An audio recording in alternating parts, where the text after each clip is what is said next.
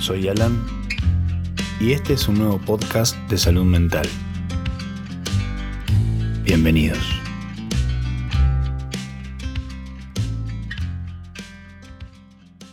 Cuando los pacientes me consultan para tratar síntomas de ansiedad, depresión o algún otro trastorno, uno de los problemas más frecuentemente asociados es que tienen dificultad para dormir. Esto puede ser dificultad para conciliar el sueño, para mantenerlo, para finalizarlo, o el cansancio que tienen durante el día por no haber dormido bien. En este episodio vamos a hablar sobre cómo entrenar tu cerebro para que duerma bien. Eso se llama higiene del sueño. Dormir es algo clave para la salud mental. Muchos síntomas relacionados a la ansiedad, la depresión, ataques de pánico, trastornos obsesivos compulsivos y demás trastornos mentales pueden ayudar a disminuirse considerablemente si se logra mantener una buena arquitectura del sueño. Pero ¿cómo mejoramos nuestra capacidad para dormir? Bueno, podemos entrenarnos con la higiene del sueño. Higiene del sueño significa tener una rutina, porque estás tratando de activar el sistema nervioso autónomo para empezar tu ciclo de sueño, entonces es muy importante tener una costumbre. La rutina entrena tu cerebro y cuerpo para saber cuándo dormir. Es como entrenar un músculo, que se va fortaleciendo cada vez con más práctica. Dormir bien es una habilidad que se puede desarrollar. ¿Cuáles son las cosas que podemos empezar a hacer esta noche y las noches futuras para mejorar el sueño? Más allá de las 8 horas recomendadas por días, hay al menos algunos consejos que podemos utilizar para mejorarlo. El primer consejo es tratar de mantener una regularidad. Esto sería irse a la cama todos los días al mismo tiempo y despertarse al mismo tiempo sin importar qué día es, si es día de semana, el fin de, si estamos en cuarentena o hay algún feriado. Despertar a la misma hora ayuda a solidificar la arquitectura del sueño.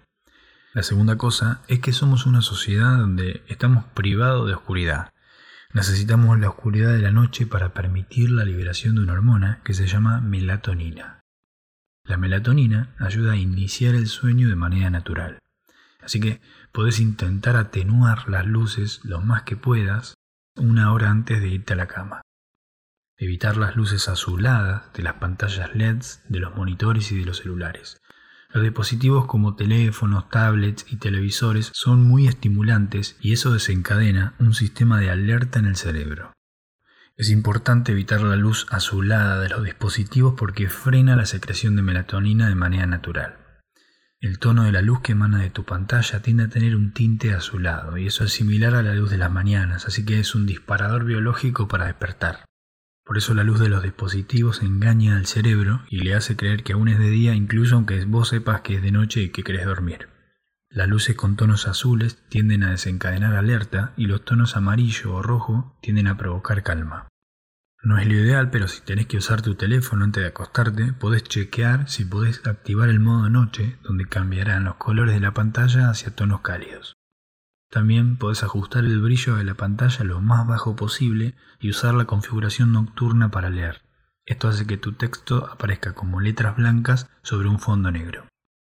También es útil poner tu teléfono en modo no molestar mientras dormís. Otra clave para dormir mejor es mantener un ambiente fresco. Muchas personas tienen un dormitorio demasiado cálido en cuanto a temperatura. Una temperatura ideal es de 23-24 grados centígrados. Y la razón de esto es que tu cerebro y tu cuerpo necesitan bajar su temperatura central unos grados para iniciar el sueño. Y por eso siempre resulta más fácil dormirse en una habitación donde hace frío en vez de donde hace calor. Otro factor clave es evitar el alcohol y el café. El alcohol es quizá la droga más incomprendida en cuando se trata de dormir. La mayoría de las personas piensa que ayuda a conciliar el sueño, pero esto no es cierto. El alcohol es un tipo de droga que al consumirla corta la arquitectura del sueño natural, fragmentando tu sueño y haciendo que te despiertes más veces durante la noche. El café también es un problema. Todos sabemos que puede mantenernos despiertos mucho tiempo, pero la cafeína es un químico que alerta. En términos farmacológicos es un psicoestimulante. Pero aunque puedas tomar una taza de café después de la cena y dormirte rápido sin problemas, cuando tenés cafeína en el organismo, el sueño no es tan profundo como normalmente lo es. Así que, como consecuencia, cuando te levantás a la mañana siguiente, te sentís más cansado. Entonces desayunás una taza de café y desarrollás una dependencia. Es como un ciclo de adicción que hace que la calidad del sueño cada vez sea menos. Una regla es ayudar a organizar esto y cortar ese ciclo, considerando el café solamente desde la mañana hasta las 5 de la tarde. Otro consejo para dormir mejor es no quedarte despierto en la cama. Entonces, si te acostaste y no te dormiste en 20 minutos, o te despertaste y te resulta difícil volver a conciliar el sueño, no te quedes despierto en la cama. Esto es para evitar que tu cerebro no aprenda una asociación entre tu cama y un lugar para estar despierto. Así que el consejo es levantarte de la cama, ir a otra habitación u otro ambiente con poca luz cálida, evitando las luces azules, y leer un libro, sin pantallas, sin celulares, sin chequear mail ni comer, solo leer algún libro y solo cuando empiezas a tener sueño volves a tu cama. De esa manera el cerebro puede volver a aprender la asociación entre dormir y tu cama. También puede pasar que a mucha gente no le guste la idea de levantarse a esa hora e ir a otro ambiente a leer un libro. Una alternativa para eso es la meditación o la hipnosis para dormir. En mis podcasts hay varios episodios para inducir el sueño que puedes escuchar y quedarte en la cama. Esos episodios no son magia o cuestiones de fe, Científicamente induce un estado de relajación donde ayuda a disminuir la tensión muscular, frena el reflejo de lucha y huida del sistema nervioso autónomo y evita que te despiertes en la mitad de la noche por esa maraña de pensamientos que no podemos frenar cuando estamos muy ansiosos.